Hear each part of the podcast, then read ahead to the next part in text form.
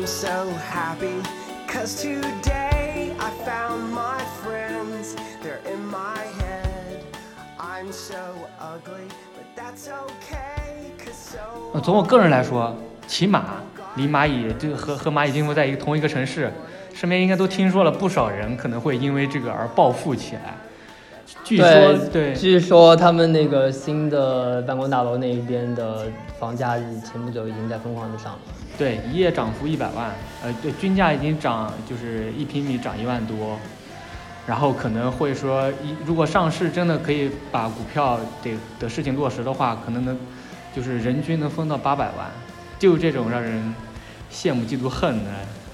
呃，对，本来那个也本来呃是应该成为世界上最大的一场 IPO 嘛，对然后现在就是一切都变成，嗯，不能说镜花水月吧，但反正一切都静止了，都暂停了。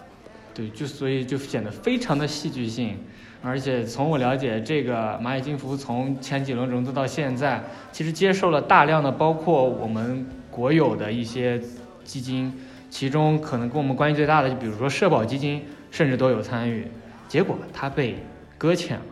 所以理论上来说，呃，因为有很多国有的背景，这个结果应该是大家都不愿意看到的，无论是官方还是民间还是员工，呃，都不愿意看到这个结果，但是它就是发生了。对，除了那些不希望杭州的房价继续上涨的人，其其余人之外，应该都都不愿意看到这件事情发生。好，那这件事情到底怎么发生呢？就就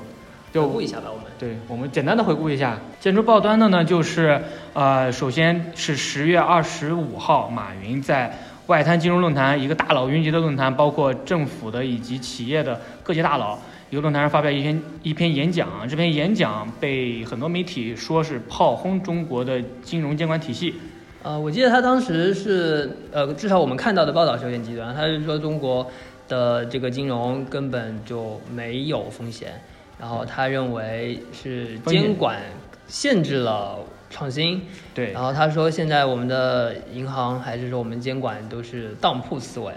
对，然后还有什么来着？还有巴塞尔协议，呃，能介绍一下巴塞尔协议吗？我就不介绍巴塞尔协议了，因为我也不清楚。但是巴塞尔协议就是在次贷危机之后，然后各国央行一致通过的，就是说要降低金融衍生品的杠杆这样的一个规定，嗯，然后他觉得巴塞尔协议也是一个过时了的东西，然后叫它叫老年俱乐部。对，嗯，然后在这之后，其实这个新闻刚出来的时候，我还是看到一些自媒体啊，或者一些一些报道是站在马云那一边的，他们觉得确实蹭热点，嗯，呃，这先不管他们的立场吧，他们有什么功利的立场，但确实有那么一种声音是觉得蚂蚁包括阿里、淘宝，他们一直以来都是在进行互联网行业的创新嘛，然后觉得马云也一直是一个呃比较语不惊人死不休的这么一个人，所以他们觉得他想要继续创新也是非常正常，啊、也是值得鼓励的一件事情。但是很快就有了大家想不到的进展。对，就呃整个反应就非常的呃就非常的劲爆，充满戏剧性。然后就是接下来就是四大监管部门，也就是银监会、证监会、保监会加上央行约谈整个蚂蚁的高层。然后同时呢，还在很多的，比如说《金融时报》以及一些主流媒体报报道上，就是发文来谈这个金融小额贷款的管理办法。嗯，这些这些文章反驳马云的这一番言论。哎，对。然后接下来最后就是蚂蚁上市被搁浅了。呃，不，首先是那个小贷的新规。哦，sorry，忘忘了，对，十月二号，对小贷，呃，关于小贷的新的管理办方法，就是紧急由银银监会、保监会以及央行联合发布。这个规定呢，它主要有几条，就是把蚂蚁现在的业务限制很死。首先是一个杠杆率，它呃它所要求的杠杆率比蚂蚁现在的小贷的杠杆率要低很多。然后还有一个就是呃蚂蚁的呃联合贷款，他们和银行的联合贷款和助贷的那个呃出资比例，现在是百分之二嘛，他们要求到百分之三十，主要就是这几条。然后再往后，就是因为这这一个新规产生了一些不确定性，上交所和呃港股就是紧急叫停了蚂蚁的上市流程。对这个我说暂缓上市，应该是就是蚂蚁主动要求的，主动要求暂缓，就是约谈之后，约谈了之后主动要求暂缓上市啊，没错。听起来非常 OK。嗯，嗯那呃，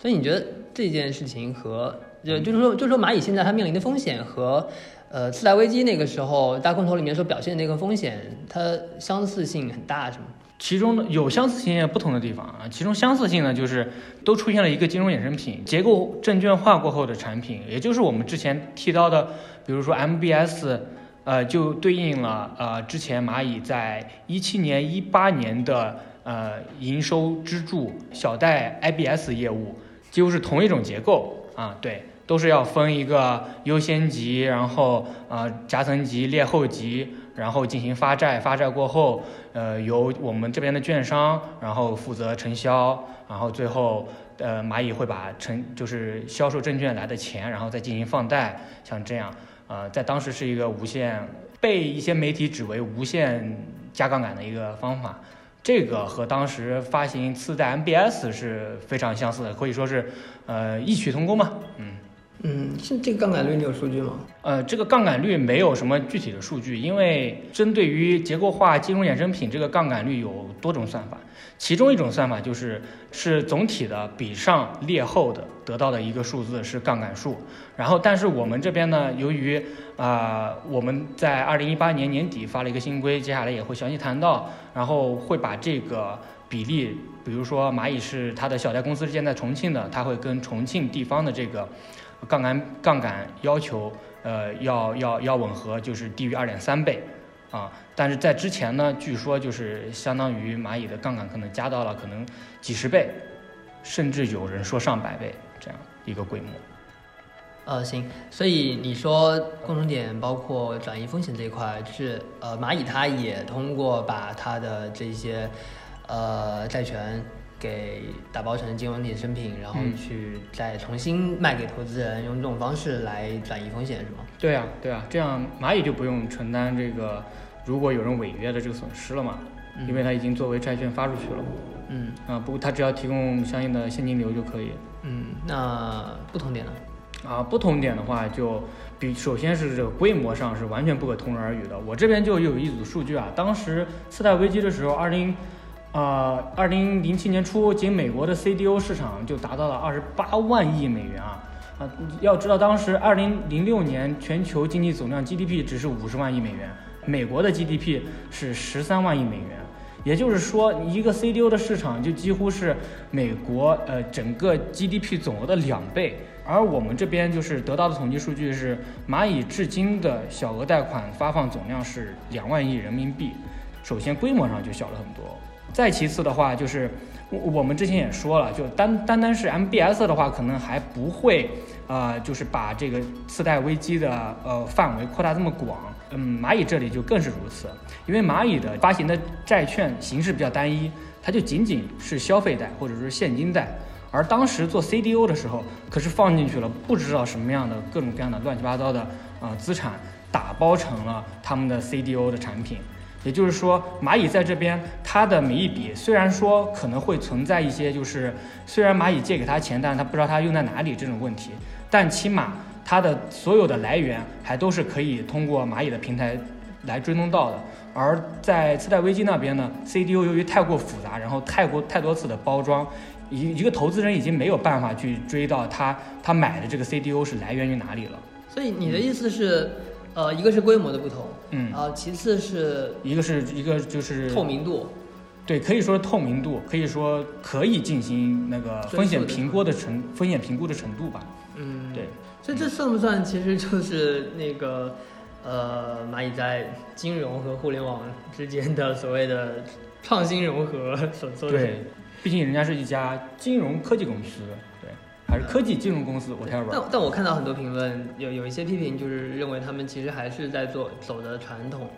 呃，金融公司呃金融企业的那种老路，然后其实它包装了一个互联网的一个壳子。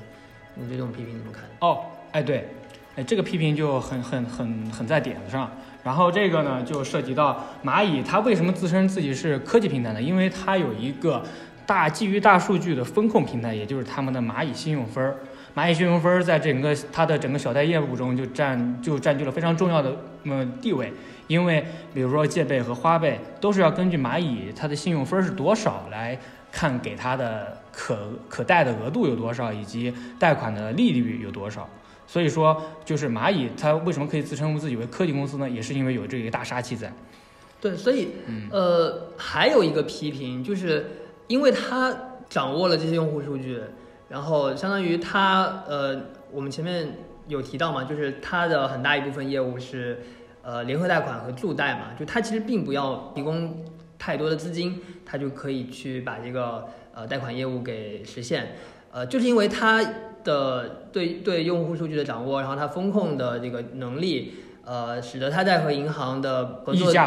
对、嗯合作的时候，它是一个强势的地位，特别是一些中小银行，对，和主主要和他合作的都是一些这也是目前对他的一种批评吧，就认为他一家独大，或者说他要的太多了，是吗？对呃不不，就是他对这个风险没有被，就是都集中在它它身上。他会有一些就所谓的坚守自盗那种感觉，嗯。嗯，就比如说他他给一个人判断他能能给他贷多少钱，但是实际出钱的并不是他，而是他背后的那些中小型银行。你想说的是不是这意思？所所以说这个风险就是他来把控，同时他又不负责任。呃，倒不是说他不负责任，就是这个风险都集中在他的风控身上，就是这个太集中了。嗯哦哦对，这是这就是风险会被放大嘛。嗯嗯，OK，呃，那你对这种声音怎么看？就有一些我觉得还，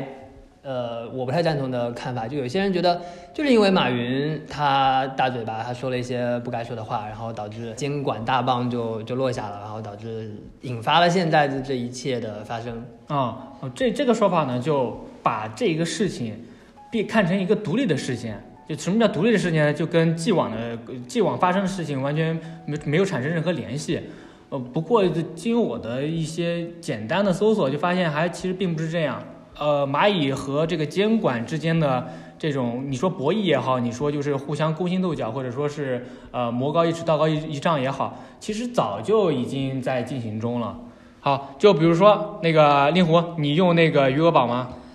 呃，现在不是用不用的问题啊，就是它默认就会帮你转进去。对，就是我第一个要说的就是这个余额宝、支付宝的余额以及它余额宝的问题。就是之前我们应该有印象，比如说余额提现是没有设设额度的，然后也不用手续费，然后在之前的余额宝的利率非常非常高的，然后近年来就是下降的非常明显，可能最高的时候高达百分之六啊，那是一个哎。多么好的年代啊！好，然后但是这一切呢，就是在什么时候结束呢？是在二零一七年，我们的央行呢下发了一个文件，叫《支付机构客户备付金集中存管指引》啊，名字很长。它它内容是主要是什么呢？主要就是要求从二零一八年起，所有的第三方支付机构，就包就比如说支付宝以及微信这种，呃，还有什么其他的一些支付第三方支付机构，它的备付金呢要集中的交存到央行，交存的比例是要到百分之百，就是所有的钱都要上交给央行。在这个文件中呢，还要求第三方支付机构要和银行之间去直连。什么叫去直连呢？就简单说一下，在去直连之前，转账是怎么样的？比如说，我要转给令狐一百块啊，这个然后转转转到哪儿？然后转到支那个令狐的呃招商银行那边，它是经首先是从我的余额宝的一个虚拟账户啊转到支付宝在招商银行的虚拟账户，然后再由这个虚拟账户转到令狐的名下。这么说吧，应该是你的某个银行的的账户，然后经由支付宝，然后再到我的银行的账户。嗯，那、现在去直连，它就是直接呃到一个由你的银行到一个第三方的机构，然后再到我的银行，就不经过支付宝了，对吧？对，不经过支付宝了，走哪儿呢？走一个叫网联的东西，就相当于银联，它有了一个网联。这个网联也是二零一八年由我们央行牵头组织的。就之后所有的这些第三方支付机构呢，都要走这个网联。所以，所以就是因为这些钱它不能动了，呃，包括前面那个备付金导致它的现金流变少了，所以你说的那个好时代过去了，什么就是它不能，它它它的它可动用的资金变少了，它也就不没有办法去、呃、对提供那么高的利息，少多了少多了。它对，它可能它可进行的投资也变少了。呃，我记得之前共享单车企业也是面临过这么一个问题嘛，就最开始它的那个大家还会都会付押金的时候，也是它那个资金池是非常非常厉害的。对，然后但是后来国家要求押金是不许动了，然后之后、这个也算是监管上的对，也也是压压死这些呃当时非常非常竞争激烈的整个共享单车的市场的一个一个稻草稻草之一吧。一个大砖头吧。嗯现在现在就是他们就已经完全放弃押金这一块了，就是都通过信用分什么，因为它已经对其实对这些企业来说已经没有利用价值了。嗯。嗯，对你接着说。对，然后呢，在那之后呢，我们就观察到几个现象。第一个就是我们的这个支付现在开始有有额度了嘛，然后余额宝的利率也下降了嘛，这些其实都是监管的的所谓的直接后果吧，可以说一直接直接后果。但是这还没完，然后就时间还是还是二零一七年，二零一七年是那个蚂蚁小额 ABS 业务最红火的一年，当年呢。呃，蚂蚁发行了大概价值三千亿人民币的一个债券，这是一个相当大的规模。然后在，但是呢，二零一七年的年底又有一个文件，是央行和银监会联合发布的，叫《关于规范整顿现金贷业务通知》。简单介绍一下，二零一七年是个是个什么是个什么情况啊？对，二零一七年的时候呢，这个现金贷的问题相当是相当的严重啊。包括各种各样的，比如说校园贷，然后套路贷，然后还有 P to P 平台，然后都在切涉足这个现金贷。什么叫现金贷呢？现金贷就是直接把钱以现金的方式转给这个借贷人。为什么这个需要受到监管呢？因为这个是用监管机构的说是去场景化的，就是你不知道这个人借了这个钱去干什么了。而且当时的这个现金贷的门槛是非常之低，只要是个人都可以借到钱。首先说一下这个新规的内容是什么。这个新规内容就是主要说，就是以这种信贷这种资产转让呀，然后还有蚂蚁这种资产证券化这种方式融入的资金，本来是属于就是蚂蚁的资产负债表之外的这些资金，因为它已经以债券的形式卖给了别人嘛，就相当于从它的从它的资产负债表已经移出去了。但是现在这个这个规定就要求它必须要把这部分资金计入它的资产负债表，计计算了之后呢？呃，这些融资的总额与它的资本的净额的比例，就要按照当地的那个现行的比例规定进行执行。然后就是还提了各地不能进一步放宽或者变相放宽小额贷款公司融入资金的比例规定。当时它重庆呢，就是我们之前提到重庆是二点三倍，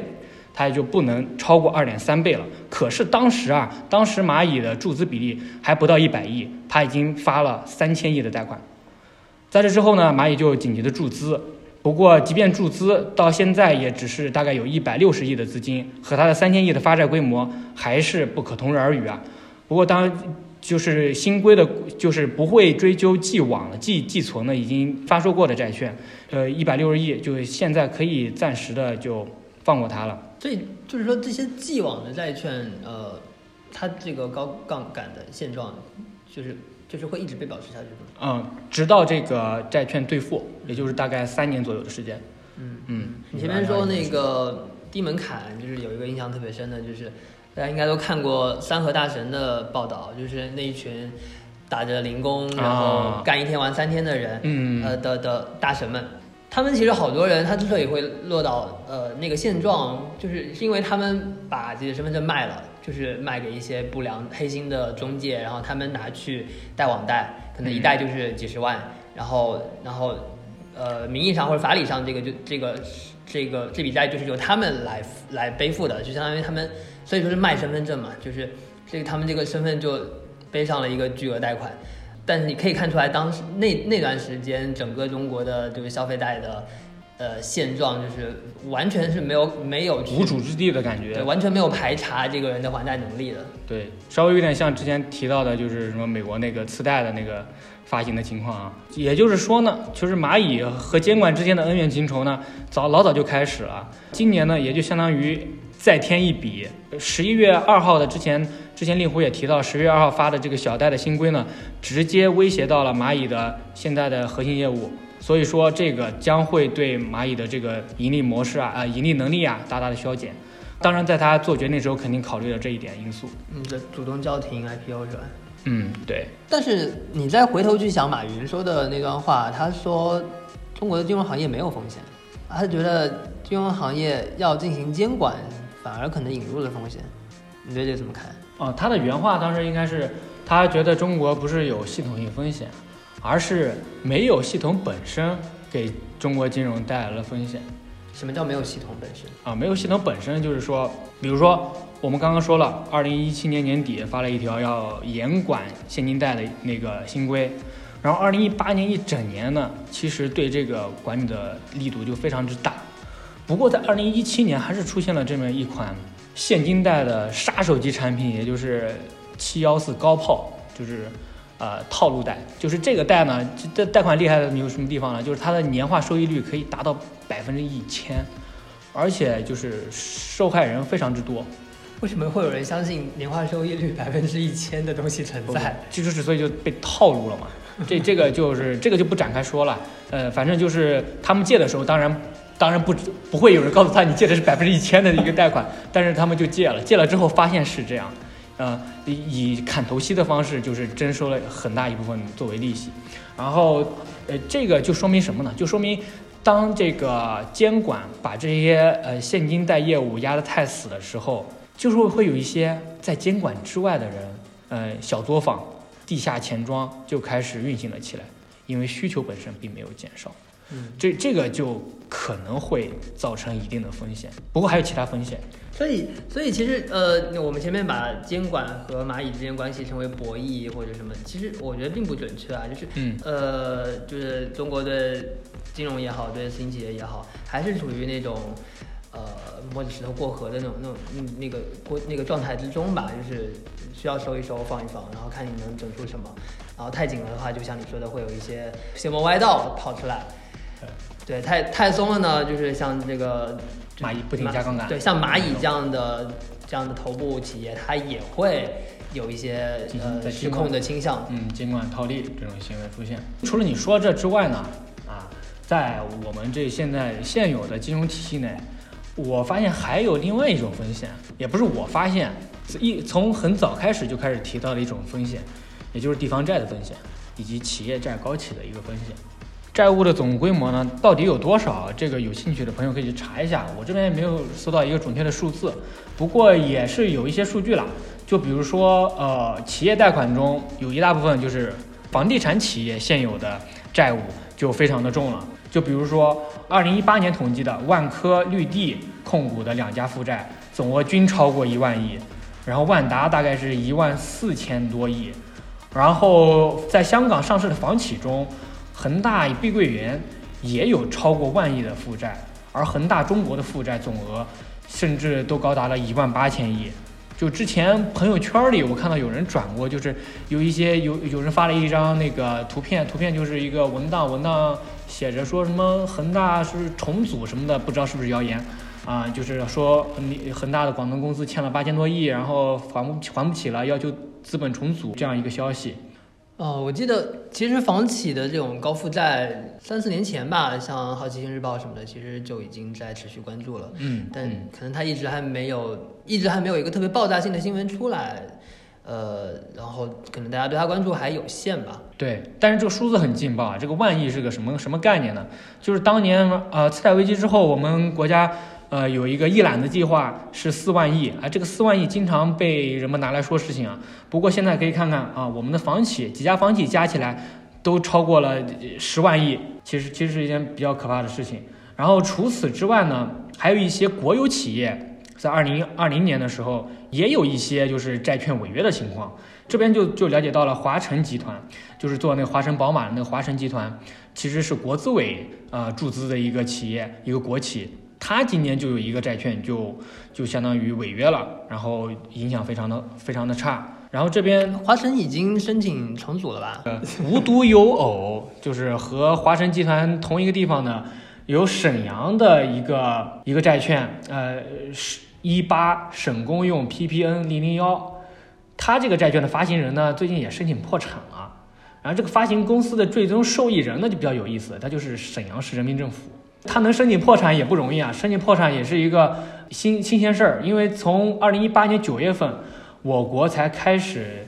允许城投，就是城市投资建设公司它破产啊，在此之前是不允许它破产的，这也是国家的一个降杠杆、去杠杆的一个手段。也就是说，如果城市投资啊、就是借债过度了，国家不会为你兜底了。从二零一八年开始，然后除此之外呢，还有就是地方债务。地方债务就比如说之前呃比较火的一个水丝楼，不知道令狐有没有听说过？嗯，就贵州独山县四百亿盖的那个楼是吗？啊，对对，就是一个贫困县，也少数民族的一个聚集区，啊，应该是拿这个钱来扶贫的吧？结果盖了一个楼，然后这个楼花了四几百个亿，四百亿。对，这样这种大肆举债的，其实全国范围都非常多。对，我记得最近爆出来，就那之后爆出来不止一起，就是一些地方可能还是一些相对贫困、欠发达的地方，这种面子工程，然后或者说它的债务问题。对，地方为什么能发这么多债呢？以这么大额发债呢？就是因为有国家做担保呀。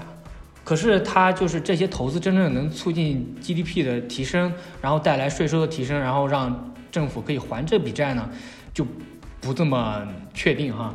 接下来的就是除了城市以就是债券的方式大肆发债之外呢，还有一些表外融资。什么叫表外融资？表外融资就相当于我们之前说的啊、蚂蚁它要想发债券，它得先成立一个一个中转的一个一个机构，叫特殊目的载体，它是由这个载体来最终的就是出售这个债券的。然后在这之前呢，我们再回到这个呃地方债这个所以意思是说，那这它的这部分负债是不会计入它的呃资产负债表，对，也不会计入到地方的财政支出与收入。嗯，这个就相当于有一部分不透明资产。可你刚刚好像说的是蚂蚁，而不是说地方对我刚刚是因为这刚刚提到了蚂蚁，蚂蚁也是用这个结构，sorry，啊。可能会显得有一些赘述。对，在地方地方政府上呢，它也会有这种形式。因为什么呢？因为在早前是国家是不允许地方发行债款的，这是违法行为。然后后面就是因为债务太多了，所以允许发额一定量的债务，但是这样融的资仍然不够城市拿来就是投入到基础设施建设，于是他们还需要表外融资。然后这笔债务在之前呢是比较不透明的，但是国家审计局呢也在去抓这件事情，近几年应该也是有数据出来，不过我这边没有找到准确数据。嗯，呃，这样这样一说下来呢，我觉得大家应该能感受到，就是我们国家总体的债务来自于几几方面压力，一部分就是企业贷款，还有一部分就是呃国有企业的贷款，还有地方债务，还有地方的表外融资，这四项哪一不管哪一个都是非常大规模的债务，所以说国家在在之前才这么强调去杠杆这件事情，是因为现在呢，我们国家确实在金融体系内是存在一定风险的。至于有多大，这个我说不清楚。但是从这个规模来看，从这个数字来看，按照我的理解，应该是不小的一个规模。也就是说，为什么不允许蚂蚁金服继续加杠杆呢？这件事情打个比方，就相当于禁止一个人在弹药库里面玩火，就特别的像。我是从这个角度来给这个蚂蚁就是暂停上市啊，或者说是监管力度突然加强啊，想去找那么一个角度去看。说到这个，我刚好想到另外一件事情啊，就是，呃，你看这些地方政府和和和国企，他们在融资的时候也会遇到问题，需要想办法。其实我之前看到应该是路透社的呃报道，有一句话引起了我的注意，就是他说花呗、借呗这些消费贷啊、其实它的主要受众是小微企业和个体户、小店主这些。当时我对这个因为英文表述上的一些呃理解上的问题，我一直不太能理解这句话，就是就这样的话就不算消费贷了嘛，因为是相当于是企业贷款嘛。对但我们是不是可以对，我们是不是可以理解为其实是这些小店主或者小企业主，他们通过消费贷的形式去进行融资呢？首先那个什么境外势力警告，对，但是当然有有这个可能性，对，因为因为你们借出去一笔钱，如果是以现金现金发放的话，其实你嗯银行不管是银行还是蚂蚁，它没有能力去监控你这笔钱到底是怎么花的，这就存在所谓的资金错配的问题。嗯，OK，我觉得那那回来就假设路透的，因为我没有看到具体的那个比例啊、数数据什么的，嗯。那假设路透的这个结论是对的，但但他也没有，我也不确定他是说他通过消费贷来服务了微企，还是他有其他的产品。对，这是一个总体。嗯，呃呃，其实这些年，特别是上一轮的经济经济危机之后，其实一直有一个很很大的问题，就是中小企业的贷款困难，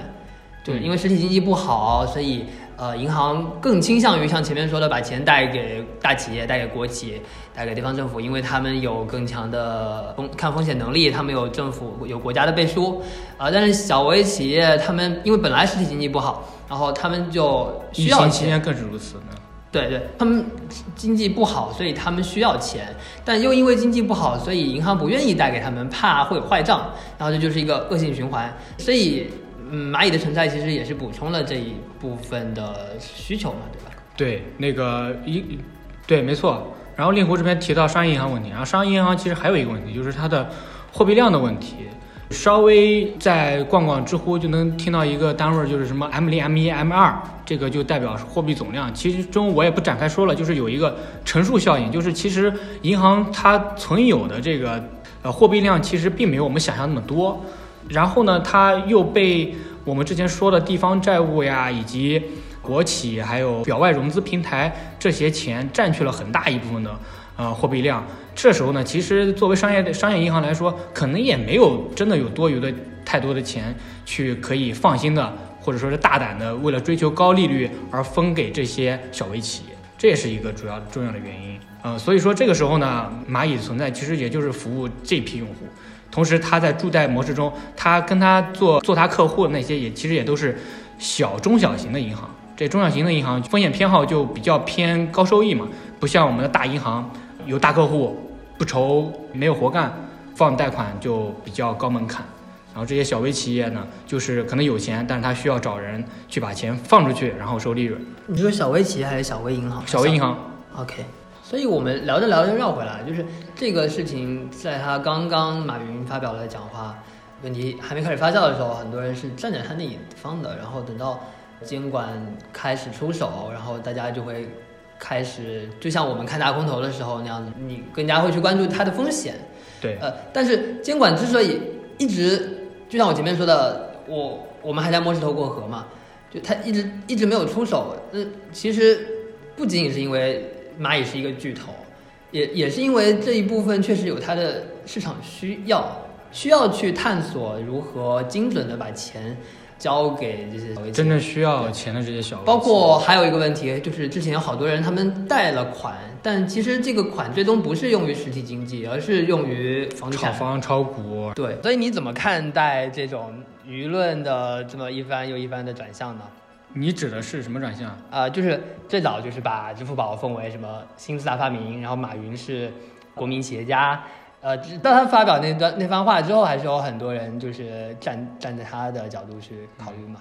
之后就他就瞬间变成了那种邪恶资本家的代表，然后蚂蚁和花呗、借呗就变成了一个祸国殃民的一个邪恶的这么一个东西。你怎么怎么看看这种转向的？包括我们后面再继续讨论，又会看到一些新的角度。因为我们之前为什么要聊这么多嘛？就是我们还是不满足于这么一个等一下，我们这边要做总结了，但是先先提醒一下自己，我们不要太有跌位。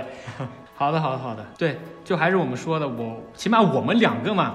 为什么要聊这件事情？是因为我们不愿意接受那么简单的叙事，就是就是说，整个事情都是因为马云的一番讲话，然后导致监管对于蚂蚁的加强。但其实应该，我们还如果想找的话，可以找到很多，比如说它在时间上的一个源流，在之前一直在和监管进行博弈，然后后面还能看到就是时代背景，国家处于一个去杠杆的一个进程中，然后呃各方面的债务都很重，然后就相当于本身就有一定的累积了一定的风险，所以说与新兴的这种互联网金融领域可能要更小心一点，是这样一个态度。但是呢，像之前我们讨论的，还是要看到蚂蚁如果可以在监管的体系内，呃，允许它在进行规范化或者说探索的话，是可以带来一部分的好处的。对，这么就是还是辩证的看待嘛，是不是？看我都这么低声下气了 还是非常跌位。，OK，就呃不然的话就什么都得不到嘛，是吧？啊，还是要还原它的复杂性去看待这件事情。嗯，行吧。那最后我们还是回到电影上，还是想说用电影里的一段话来做结吧。就是贝尔他在最后决定关闭自己的基金的时候，他给自己的客户发了一封邮件，啊、当中有一段话，他是说：你们愿意相信权威，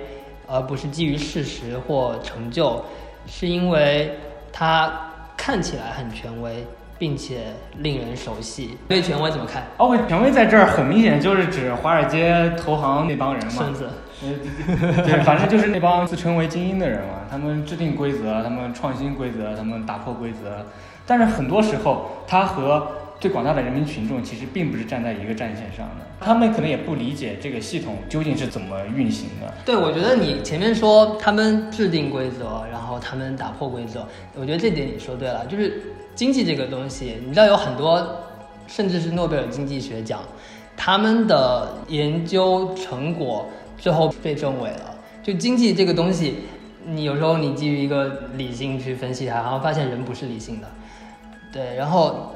既然规则是他们他们制定的，但是这个规则有时候就会就会就会他自己会自己在运行，然后人人没有办法预测这个系统它会怎么走，所以说是他们有时候是他们打破规则，有时候就是规规则绕开了他们，所以就像贝尔说的，其实轻信权威是一种危险吧，我觉得。哎，对对，更何况人又有自己的私心，是不是？一个系统中这么多环节，可能一个环节中他觉得自己这个环节出事没关系，我就谋点私利，但是没想到在次贷危机这里是所有的环节全部都出问题。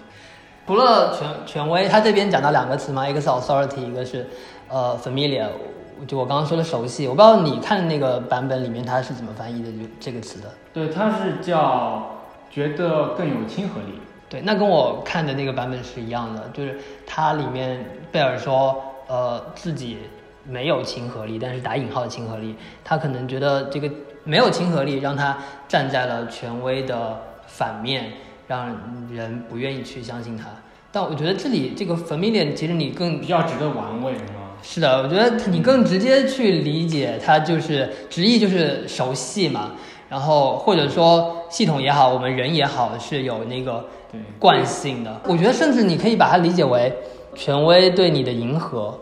或者说你你自己对自己的迎合，你你愿意去相信你愿意相信的事情。就比如说房价是会一直涨的，或者说你想说什么？跌位警告。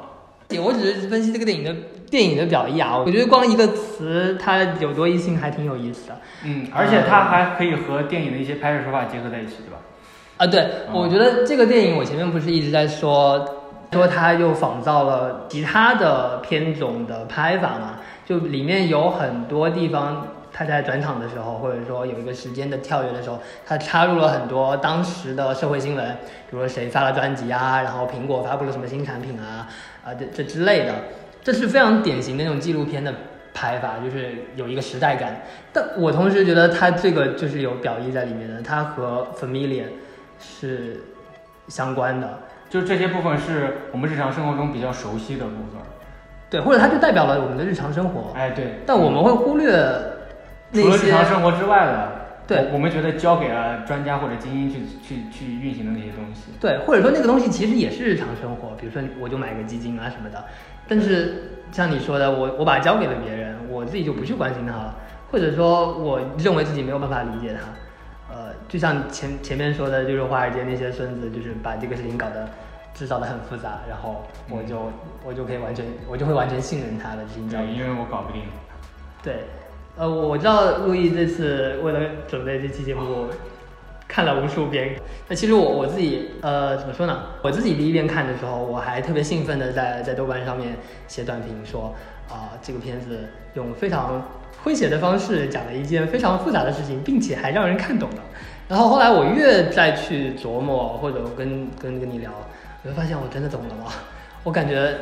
还有好多好多不懂的，只是可能电影的时间就那么往下走，然后我也就以为自己懂了，我就往下看。不知道你有没有这种感受？我觉得你看那么多遍，应该这种感受会更深吧。是的，我跟你就感觉就非常相近嘛，尤其是这个片子里面也这样说，在危机那时候的人就日子一天天过，他也没觉得有什么，而直到危机发生了。然后我看电影的时候跟你说的前两前两遍看也都是可能有一个深刻的概念出来了，但是我就没有选择继续跟这个概念纠缠下去，因为电影它一帧帧放下放下来，我也就接着看了。但是当我想去把这台危机的事情说明白的时候，我发现啊，我之前的理解好像还远远不够。对，然后然后在这基础之上呢，我才去花功夫，可能把这个电影看了很多遍，又看了一些其他东西，啊、才终于觉得啊，我可能大概了解了吧，虽然没到理解的程度，但是起码更了解了一点。对，我觉得你已经比我牛逼很多了。我我觉得我有点放弃，就是不是我想宣扬的。我觉得我们还是尽量尽量去要去了解那些跟自己有关的事情吧。包括你刚刚念那么多新闻，其实我觉得里面可能它也藏了很多，或许跟我们有关的事情嘛，对吧？对对，蚂蚁金服这是和这个电影结合在一起好玩的地方就在于此，就是如果我就单单就觉得蚂蚁金服这个用一个非常简单的东西去理解它，那就会有问题。尤其在这里面，每一个环节的都非常复杂，牵扯到多方之间的利益，在这里可能监管它所代表的利益其实也非常的复杂。所以当还原之后，才能得到一些对我来说更有价值的东西。而不是说相信一个很简单、很容易相信，然后很熟悉的东西。OK，那我们就继续保持警惕，然后尝试去了解，对自己负责。嗯，对的，对对。那今天就先到这里吧。嗯，好，好，跟大家说再会。嗯，下期再见。我们会尽量快有下期的。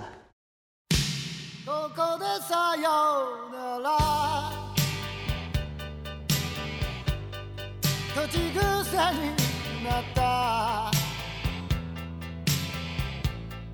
いつもの言葉が。今日はなぜだか。ここでさよなら。部屋の明かりが。一つずつまで。ここにいるから。